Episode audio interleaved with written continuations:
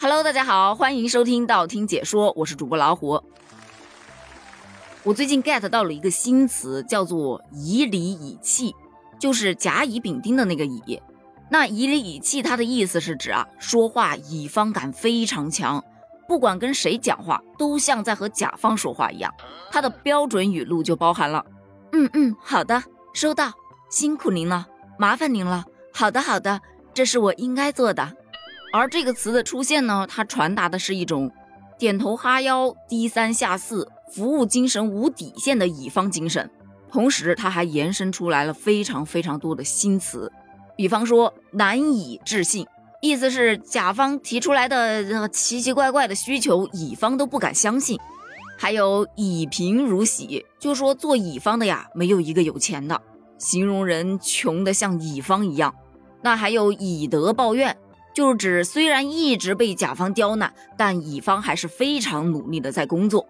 百乙百顺，就说一百个乙方就有一百个都非常顺从甲方。夜以继日，乙方不管是白天还是黑天都在工作。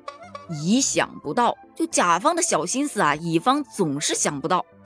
还有乙去不复返，就说一旦他做了甲方之后，就再也不想回去做乙方了。最有意思的是坚定不移，就指啊坚定自己一辈子都不要去做乙方。那非常非常害怕自己变成乙方的，就可以称自己为恐乙己。那如果说在乙方当中已经非常非常资深了，是一个资深的乙方，已经达到了修炼成仙的境界，那么就可以封一个太乙真人。老实说啊，我太佩服这些造词的人了，脑洞也忒大了。而我今天想聊这个词啊，主要是因为看到这样一个话题，说有很多年轻人自嘲说我们是乙调的一代。其实啊，关于这个以礼以气，得看你怎么理解了。有的人就觉得呀，以礼以气挺好的，他懂礼貌有修养，这是素质的体现。而有的人觉得呢，表面上看是客客气气，实则呀距离感满满。那为什么现在的人都会逐渐的乙化呢？其实分析一下也不难得出结论，在职场上就是这样啊，你非常有礼貌的顺从或者服从甲方的安排，能够保证你尽快的完成任务。那为什么会被很多年轻人拿来自嘲呢？因为当在工作中习惯了这种乙方感的时候，会不自觉的把它带到生活当中去。你想象一下，当你面对自己的亲人朋友的时候，你说话也是好的，收到，麻烦了，谢谢你，这距离感就产生了。我要是这么跟我妈、跟我老公说话，我估计他们会觉得我疯了。老实说啊，我刚看到这个词的时候，第一反应脑海当中蹦出来的就是一个便利贴女孩的形象，也就是陈乔恩演的那个陈心怡的角色，她应该就属于太乙真人了吧？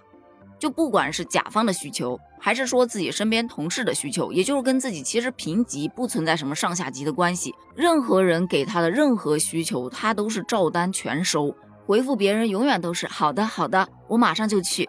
有的时候明明是帮了别人的忙，结果反过来还要去给别人道谢，因为别人肯定了你的工作。但你要想啊，他的肯定可能是为了方便他下一次再找你去做这件事情，所以这就属于在职场上毫无分寸、毫无底线的卑微了。但其实呢，人和人的社交关系，并不是说你越卑微就越有礼貌。这个礼貌和卑微啊，千万不要混为一谈，并不是说你自信底气足，你说话就没有礼貌。相反的，有的时候你把底气拿出来，更容易让别人信服。你比方说，同样的自我介绍，您好，我是这个项目的负责人老虎，和您好，我是这个项目的负责人老虎，很明显的，后者已经把自己摆到了一个非常低的状态下，自然而然就会给人一种。他很好欺负的感觉，但你说前面那一个没有礼貌吗？反正我个人是觉得还蛮有礼貌的。说回到以礼以气，有很多人就问呐，这以礼以气有解吗？其实啊，不存在解或不解的，因为有的时候以礼以气一点，确实可以减少很多不必要的情绪负担，也可以让那些不必要深究的事情在最客气的语境中快速解决掉。但一定要注意分场合。就像刚才咱们说的，你要是跟自己的亲戚朋友、自己的家人去这么以礼以气，在他们眼里，你大概率就会被认为是阴阳怪气了。有一位网友其实说的挺好的，如果不是现实所迫，谁愿意以理以气呀？每个人都希望做自己人生的甲方啊，谁又不想假里假气的去解决好问题来挣钱呢？